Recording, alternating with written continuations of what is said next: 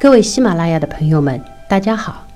今天让我们来聊聊重庆和上海。让我们先来听听重庆人是怎么说上海的，上海人又是怎么样来评价重庆的。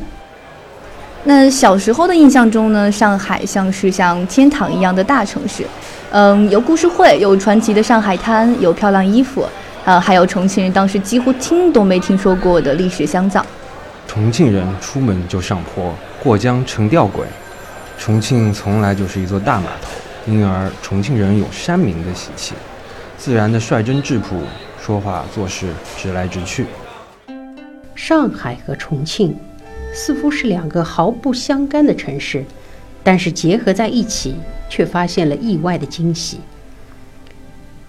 今天我们有幸请来了上海虹桥天地的总经理陈纯女士。和重庆天地的总经理谢龙兴先生，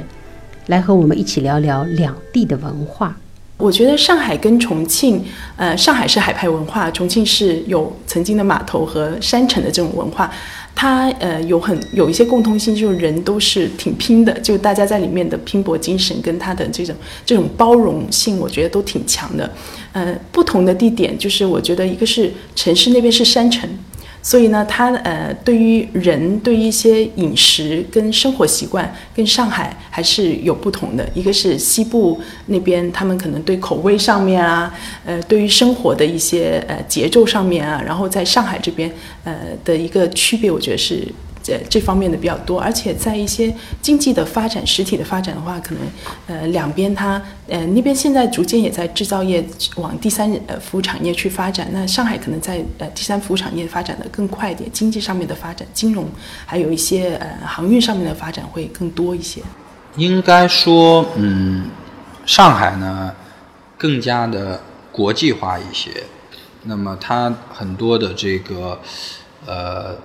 商业来讲，或者说是甚至包括餐饮的一些业态，那么它更加的国际化，更加的精细化。那么或者简单讲，我们说比较洋气一点。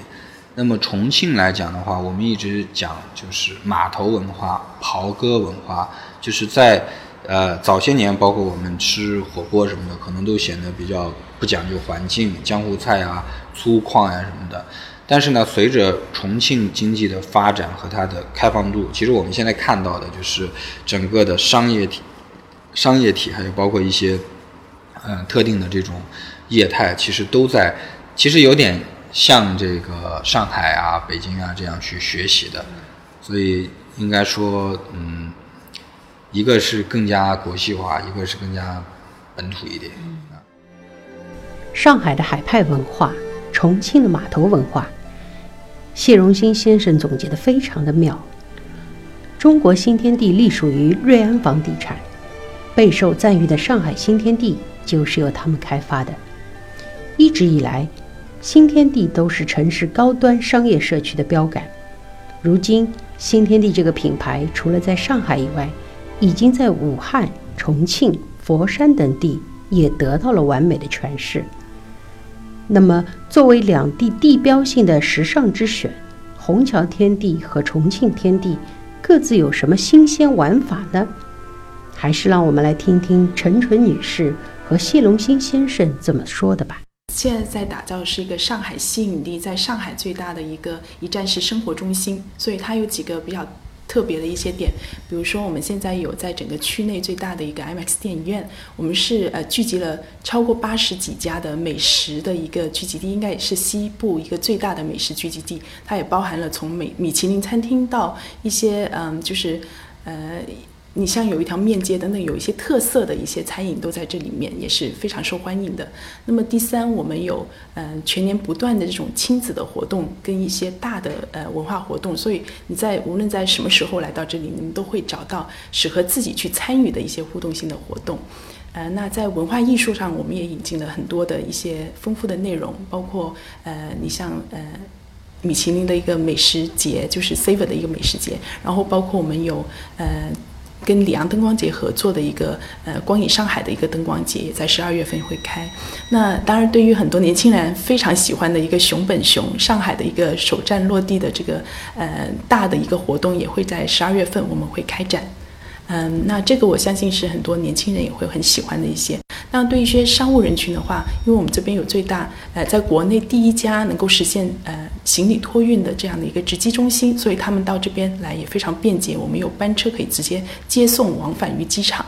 嗯，在交通枢纽旁边也是令到大家免去了还要折腾到市区一个小时来回的这样子的一个呃时间。所以在我们这边既有一个室内的。大型的十一万平米的商场，又有室外的呃新天地街区的这种氛围，再加上我们其实呃独立的一个演艺中心，在明年我们会出现呃一个非常呃国际非常知名的一个 IP 落地的一个呃在亚洲最大的一个室内主题乐园，所以我们也很期待带一些新的呃有一些新的内容能够呃带给消费者。它在虹桥商务区应该是位置最好的一个地标性的一个项目，因为我们是呃在交通枢纽旁边唯一在呃虹桥商务区直接连接交通枢纽，周边有一些项目都是跟我们相连，然后直才能到达那个交通枢纽的一个项目。呃，我还是从商家来讲起，就我们这一次有很多的新的商家，那么他们其实都会呃普遍的特点就是非常有体验感。然后呢，呃，在重庆呢，也都是这种啊首家或者是唯一的一家店。呃，那举个例子呢，像我们的这个复古机车的俱乐部达达 Club，那么这个是在我们天地的入口的位置的，它是非常有呃特点的一些玩家，那么是代表了这些玩这个杜卡迪啊、哈雷啊，包括一些呃收藏级的这种汽车的。一群年轻的玩家，然后现在也是重庆在这个领域应该说是最具代表性的一个啊一个租户。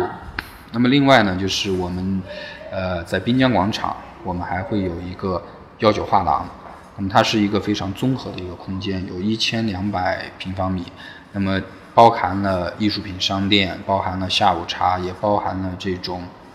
呃绘画的体验。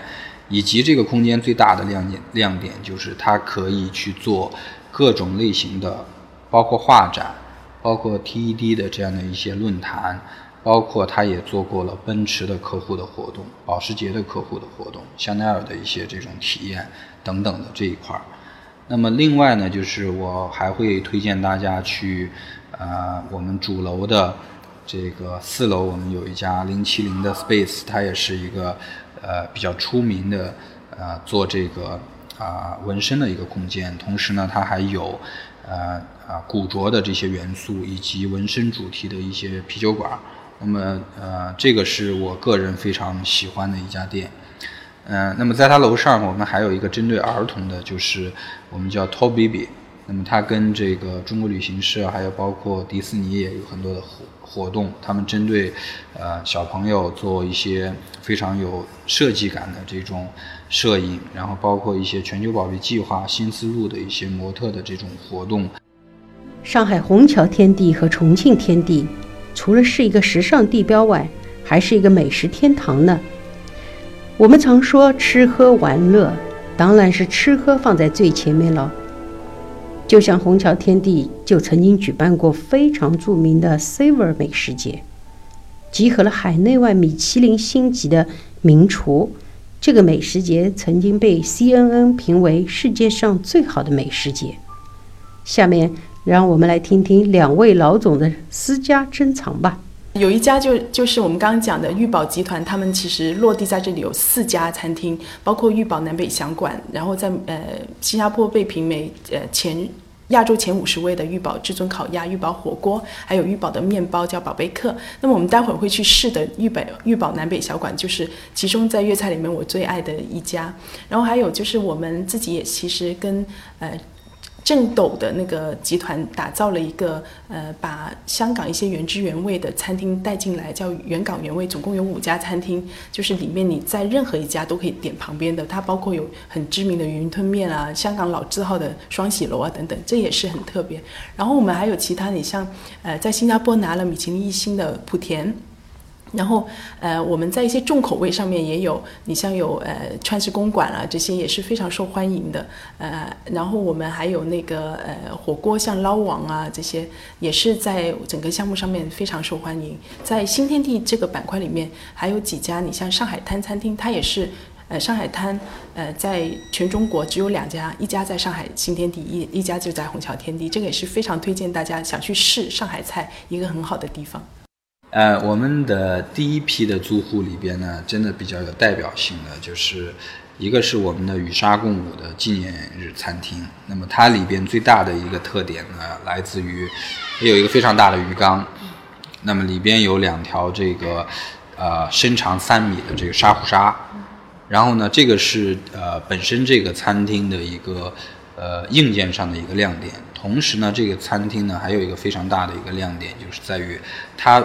结合它的环境，它主打的是纪念日的餐厅，所以呢，在这里呢，我们可以看到的就是啊求婚，那么在呃周年纪念，那么呃小孩子的生日派对，而且它是非常的有这种品质感的。那么这是一个呃我比较推荐的一个餐厅。那另外呢，就是呃在重庆来讲的话，我们讲川粤菜。那么现在在重庆的。这个，呃，最出名的川菜其实是属于叫铜锣湾。铜锣湾在重庆现在其实有蛮多家店的。那么它这种类型的第一家店是在我们重庆天地的，也是现在铜锣湾所有店里边生意最好的。那么这两家是我们的，呃，应该算是早期的一批经典租户的这个代表。那么另外呢，我们在这一轮的升级当中，我们也引入了。一些新的很有特点的租户，那么呃，在今年的十二月份，我们会开业的叫藤野怀石料理，它是重庆首家的怀石料理。那么它三百八十几个平方的经营面积，只安排了五十个座位，那么非常注重这种啊品质的打造。那么客单价当然也非常高了，就八百到两千。同时呢，它所有的软装，还有包括一些布景的东西，甚至包括盆栽，都是从日本去采购，那么运回来的。所以我也非常期待这一家店。那么另外呢，就是我们也有这个啊啊比较有代表性的，在我们在我们的瑞天路，我们有一家 Sensory，它是一个餐酒吧。那么因为是属于我们点亮瑞天路的一个很重要的一个代表。那么它也会从啊中午开始就营业，有提供午餐，还有包括晚上的一些特色的调酒啊之类的。那么这个我也非常推荐大家。嗯，最近呢，其实我们呃天地在春节之后，大概三月份也会有一家很特色的一个火锅店。那么我们在这一次的调整当中，因为我们要作为重庆的这个城市名片，火锅是我们一定需要的，所以呢，我们也非常高兴的是，我们和呃。最新的一个品牌叫水八块儿，那么它是现在在这个重庆也有呃几家店了。那么在我们重庆天地，它也选了我们呃一个六百平方的一个位置。那么它的装修是对于啊，就是在目前来讲的话，我看到的它的装修的图纸效果图是应该算呃非常有设计感，然后也非常值得期待的。那我也吃过这家火锅，口味也蛮不错。十里繁华地，一个新天地。听说中国新天地的愿景是生活永风采，我相信这其实也是我们所有人的梦想，把生活过得有滋有味、丰富而精彩，才是人生的大赢家呀！感谢收听今天的节目，我们下次再见。